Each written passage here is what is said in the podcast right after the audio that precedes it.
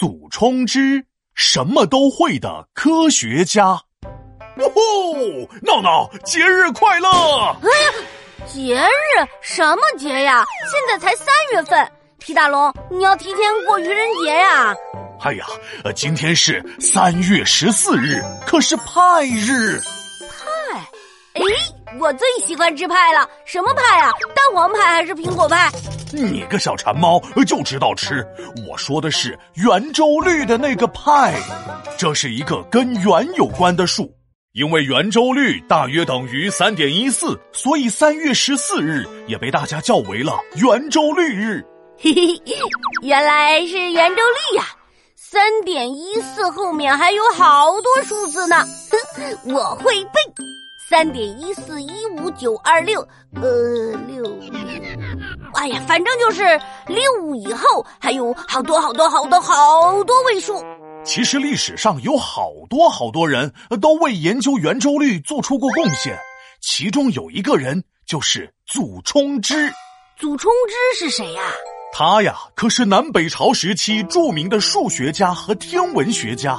他不仅是第一个把圆周率精算到小数第七位，也就是在三点一四一五九二六和三点一四一五九二七之间的人，还创制出了全新的历法——大明历，让历法变得更加准确。历法又是什么东东啊？呃，日历你知道吧？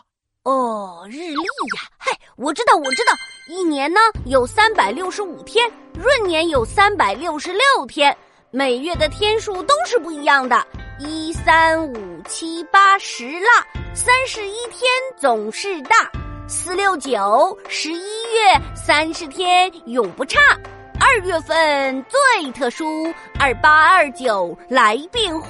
嗯，没错，历法呢就是制定日历的办法。比如，一年为什么是三百六十五天？闰年为什么要多一天？这里面是有讲究的。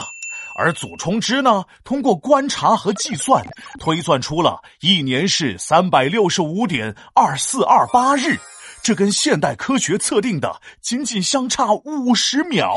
听你这么一说，好像还真是挺厉害的。那既然祖冲之的历法更准确，那就用它来编日历不就好了吗？嘿嘿，那可没这么简单啊！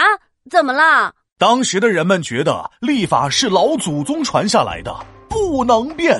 在反对的大臣中，有个皇帝特别喜欢的大臣，叫戴法兴。这个戴法兴是为人思想很老派，新鲜事物全不爱，不管正确与错误，祖宗立法不能坏。那。怎么办啊？祖冲之完全没被吓住。他说：“事实胜于雄辩，大明历的创制，我是有根又有据，科学又给力。你要是说我不对，你倒是拿出证据啊！”戴法兴一下子就被祖冲之给噎住了。戴法兴说。哎呀，不听不听，和尚念经。我不管什么证据不证据的，反正老祖宗定的，我们就是不能改。这戴法兴可真不讲道理呀！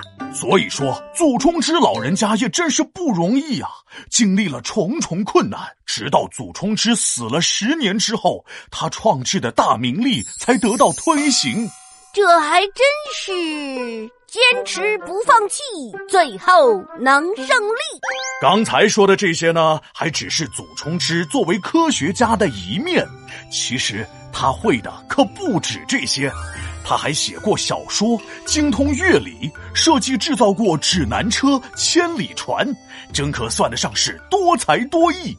唉，感觉他会的，我一样都不会，真是伤心呀。哎，皮大龙，都怪你。这个三月十四日的圆周率节，我过得一点儿也不快乐。不快乐不打紧呢，多看书，多学习，明年的三一四你就快乐了。